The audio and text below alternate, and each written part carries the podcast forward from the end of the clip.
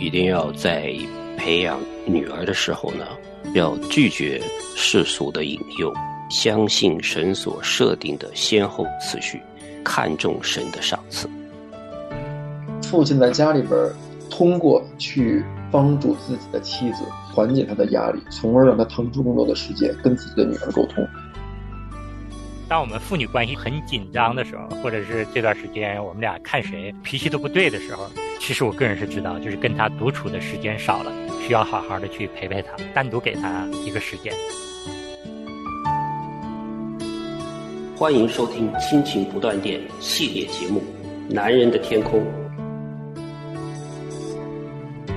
亲情的家人们好，我是安好，欢迎大家收听我们今天的《男人的天空》。亲亲的家人们好，我是程明，欢迎大家收听《男人的天空》。家人们大家好，我是日新。我们今天三弟兄继续跟大家聊《男人天空》的话题。我们在上一期跟大家分享到，作为女性在当今的社会面临着诸多方面的挑战。那么在今天的节目里呢，我们会跟大家具体的来分享，作为父亲在我们女儿的成长过程中。能够具体为他们做一些什么事情，更好的按照神的心意啊教导养育我们的女儿。我们首先参照的就是罗伯特·路易斯牧师他在《男人天空》这个课程讲义里面给我们分享的几个关键的要点。第一个呢，牧师说道，其实对于当今社会，父亲要养育女儿呢，首要的任务就是我们作为父亲的，要和我们的妻子一起为女性。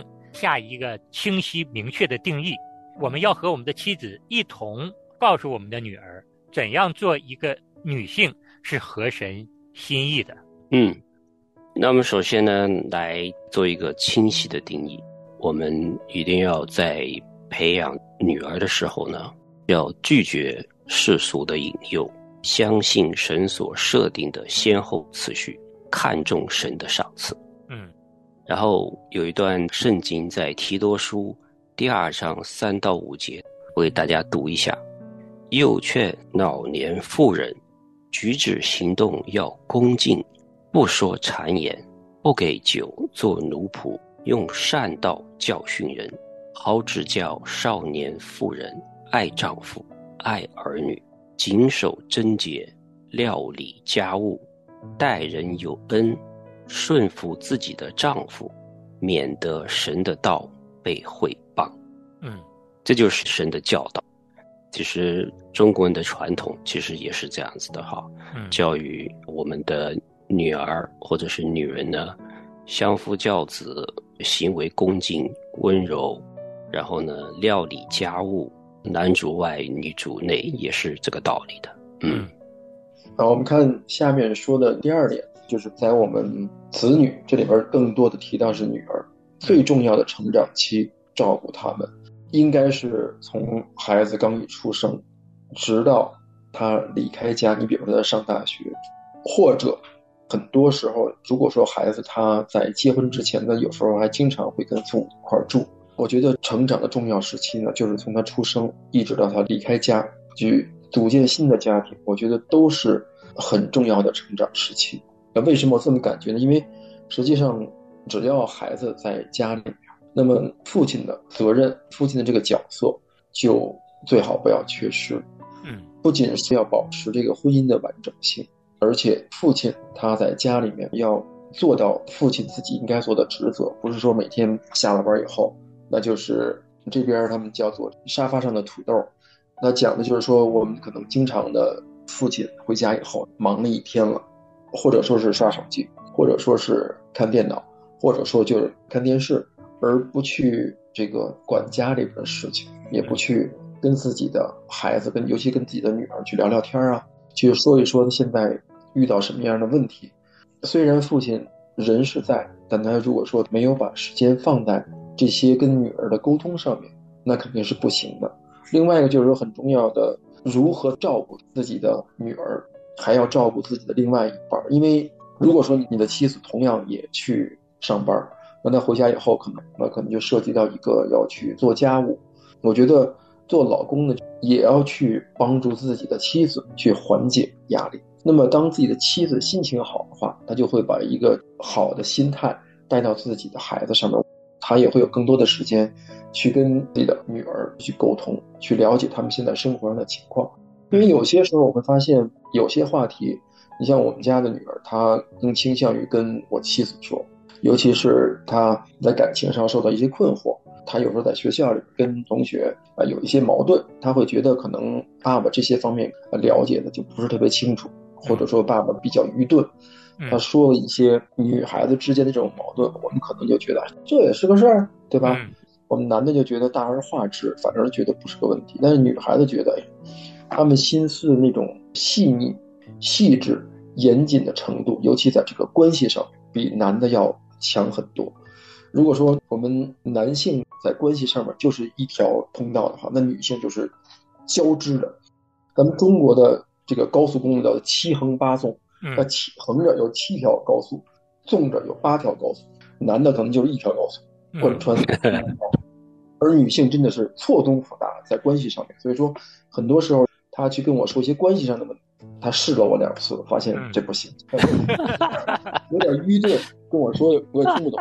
我也觉得不是个问题，他就会跟妈妈说：“爸爸，你怎么没什么反应呢？我跟你说了。”对这个方面，我觉得的确是妈妈，她可以去更多的去跟女儿沟通。所以说，父亲在家里边就是帮助自己的女儿成长，一对一的直接沟通肯定是必不可少的。另外一个，通过去帮助自己的妻子，去缓解她的压力，从而让她腾出更多的时间跟自己的女儿沟通，也是一个我们帮助女儿成长的一个方式。就是跟妻子合作哈，嗯，有些事情是适合妻子去沟通的。还有就是我听日新弟兄你这样子分享，因为你女儿现在是青春期了哈，我想问一下，就是你有没有跟女儿谈过她将来结婚之后他的这个角在家里的角色？比如说啊，你在家里你就不要出去上班啦，或者是在家你要做家务啊之类的。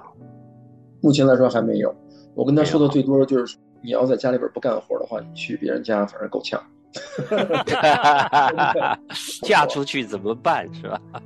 对，我说这样的话你可能够呛。我说现在呢，你跟父母一块住，对吧？这儿是旅馆，撒手掌柜的，你你想干嘛干嘛，你不干嘛就我们也没法说你，对吧？因为现在他是高中二年级，他压力的确挺大。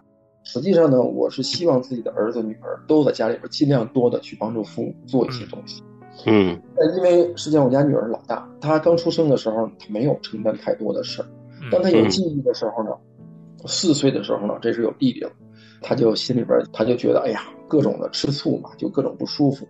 后来哎，拖着拖着拖着到现在，他也没怎么干活。那我们就有一个列表，我们把家里的所有的工作都都列出来了。你比如说啊，扫地啊。呃，捡狗屎啊，洗碗啊，洗衣服都列出来，但是推行了几次，这个政策都推行不下去。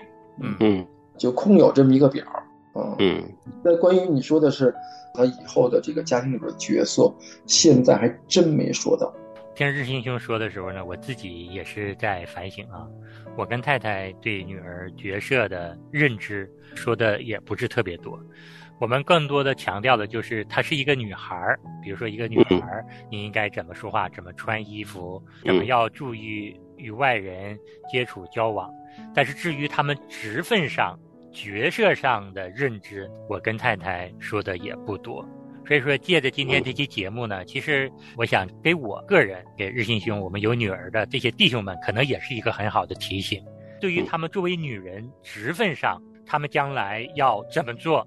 其实我们做的是不够的，所以说作者罗伯特·路易斯·穆斯也说嘛，其实对于一个真正女性，给他们下一个这样明确的定义是非常重要的。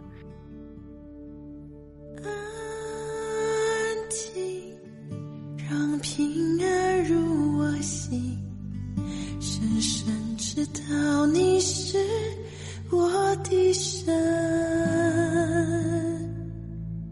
风浪让我灵根坚定，在我身旁，你是风浪，平息。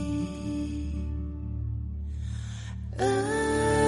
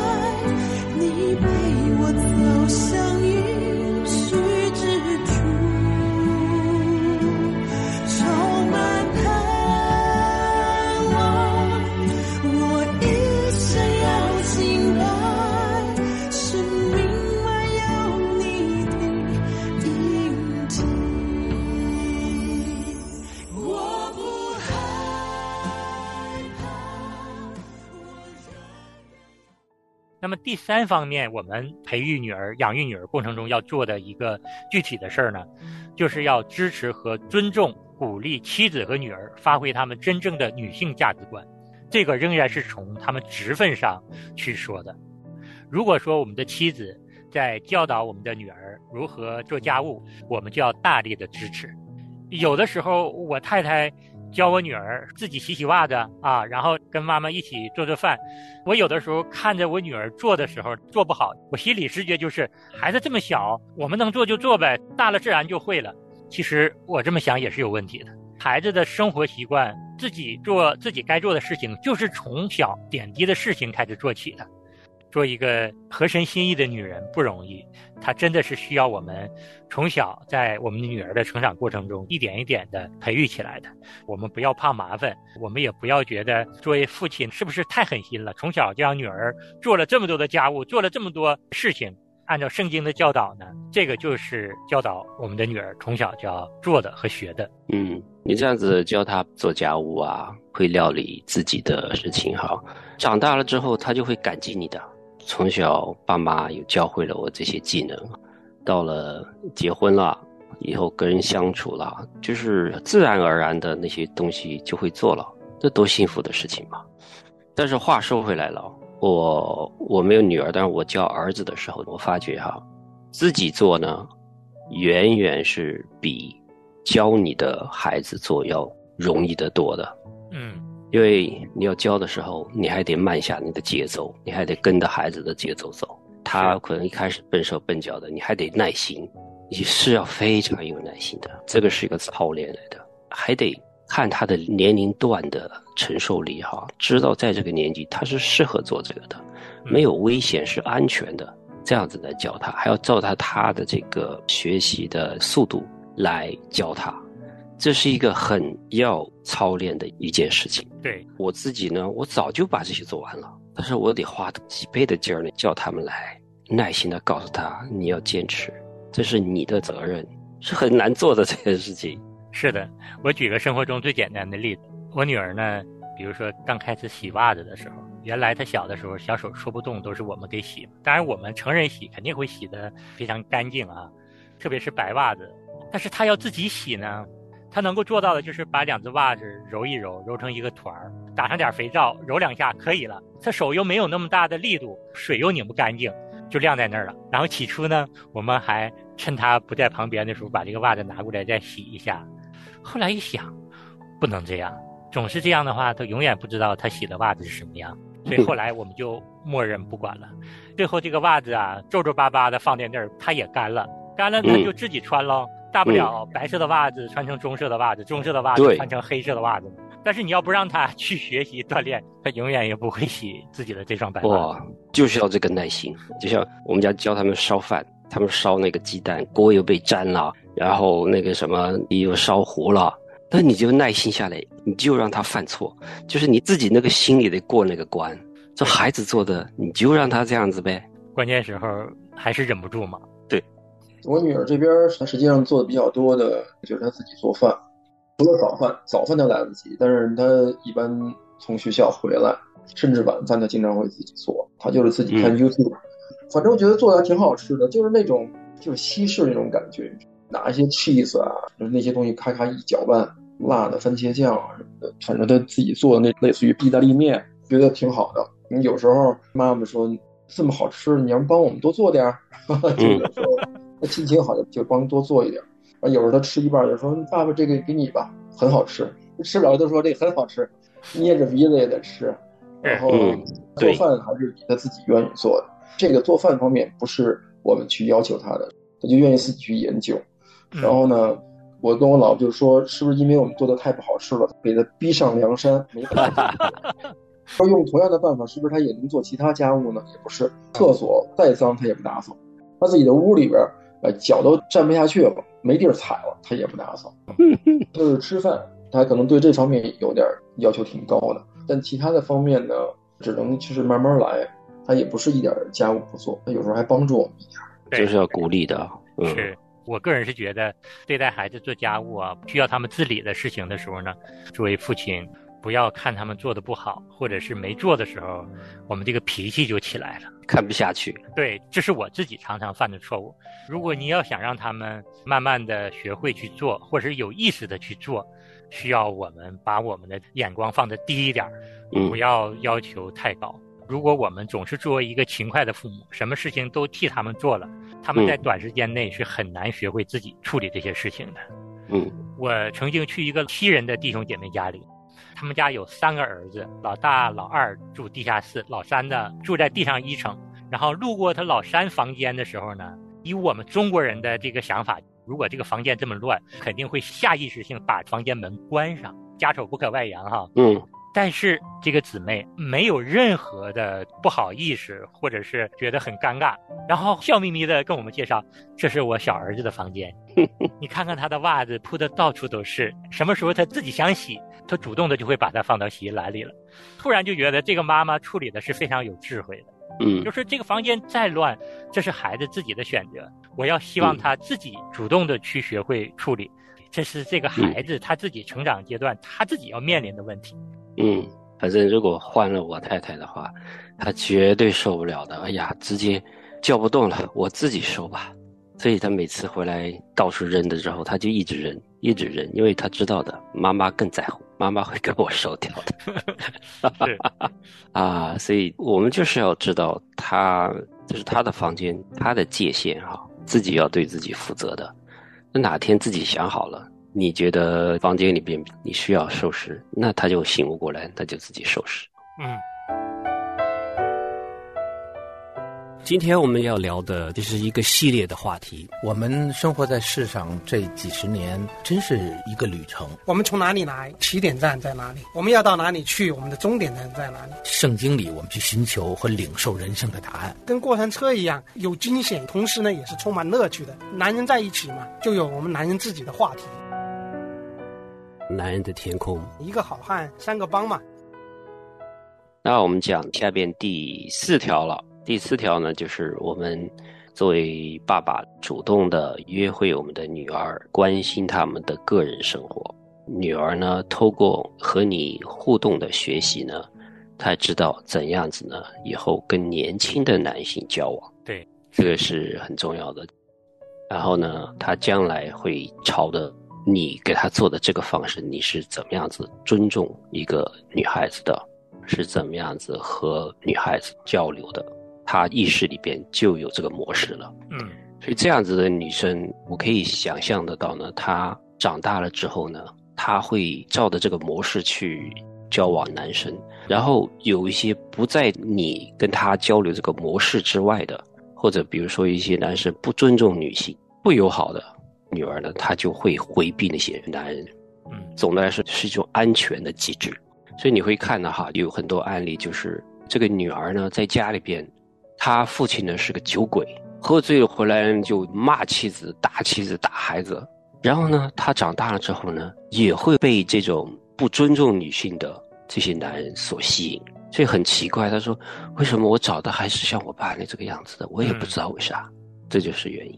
对，跟女儿单独约会这个，是我们家女儿是主动跟我提出了单独的约会，就是我们俩一块儿吃饭嘛。我觉得这种单独的时候，实际上是他是有事情要跟你说，或者说就是他心情可能有些不太愉快，或者说有的时候就是想跟你更加亲密的这种感觉，需要寻找这种感觉，他就会约你。当然，其中有一次我吃饭的时候，他跟我说，他说我是理解你跟妈妈。为了我跟弟弟呢，你们实际上付出了很多。你们嗯现在做的工作跟你们在中国相比较而言呢，就是实际上差很多，很感激你们。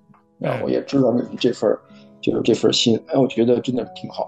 非常好。如果说没有这种呃单独吃饭的机会的话，我想他也很难找到这样一个环境，这样一个情境，去把这些东西说出来，因为你可能需要一个钥匙去打开那个门，把他自己心里边的一些话说出来，哎，还跟我分享一些其他东西，我觉得挺好的。但是前一段就跟我说要不要再去一块儿吃饭，啊，我就我就给拒绝了，因为当时教会要有一个排练，主动要求你去的，这个是太好的机会了。嗯，对，因为我女儿实际上老大嘛，她有时候家里边还是很硬的，你知道？就是她表面上很硬，那可能有些时候需要给她创造一个环境，让她柔软的那面出来，让她把话在那些时候说出来，是很需要的。需要的，日新弟兄找个机会单独约女儿出去，好好的享受父女二人这样的一个宝贵的时光。我跟我的女儿时常也是有这样的约会的。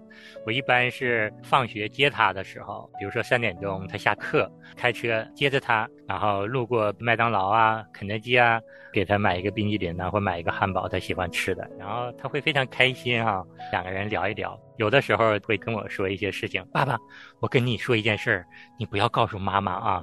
意思就是说，嗯爸爸，你看我跟你关系很好，这件事我只告诉你。后来嗯我跟太太交流的时候，我太太说，她也把这件事告诉我了。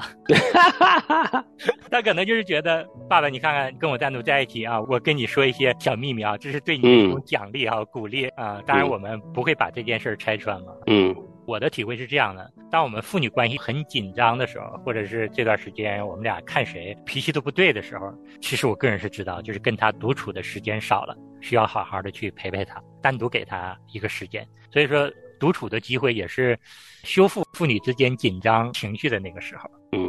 好，我们最后一条呢，就是鼓励和参与庆祝女性身份的庆典仪式。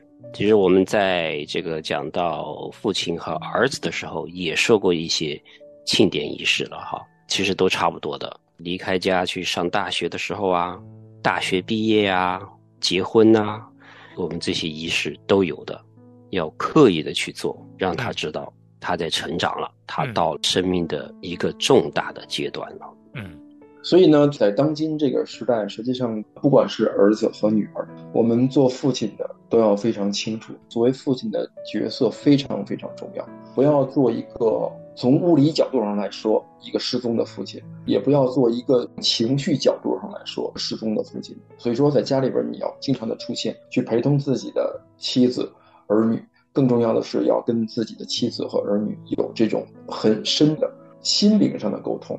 是。所以说，作为父亲，我们在很大的程度上决定了儿子和女儿的命运。但愿我们这几期节目，让我们所有的弟兄们都回归到我们父亲的本职职分上，教导我们的儿子和女儿做一个真正的男人、真正的女人。那我们今天节目就跟大家分享到这儿，我们下期同一时间再见。好，我们下次再见。好，各位再见。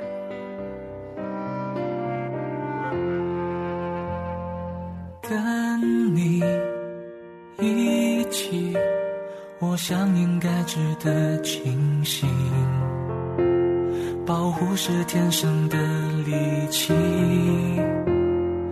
忘记提醒，还有那些你教我的，昨天你给了我，今天我照顾你。记得你不善言辞的给我许多鼓励，记得我总是发了不该发的牛脾气。我可以放弃一切，也能不放弃，你都是最后原因。记得我看着你的背影，偷偷说感激。记得你总是为了小小事情而担心。若有天你开始模糊了记忆，你只要记得，记得我爱你。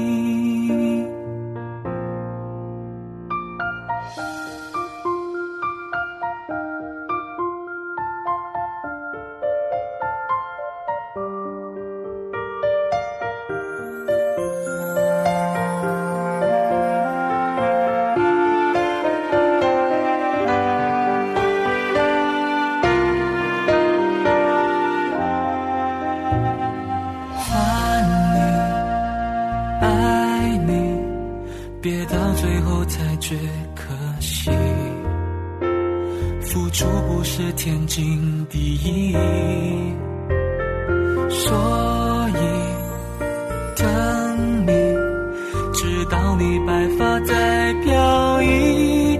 今天我要珍惜，明天还要继续。记得你不善言辞的给我许多鼓励，记得我总是发了不该发的牛脾气。我可以放弃一切，也能不放弃，你都是最后原因。的我看着你的背影，偷偷说感激。记得你总是为了小小事情而担心。若有天你开始模糊了记忆，你只要记得，记得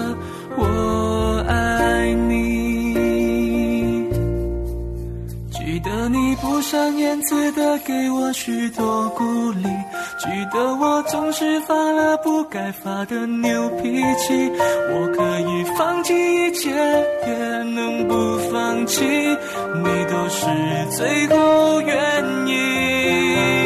记得我看着你的背影，偷偷说感激。记得你总是为了小小事情而担心。若有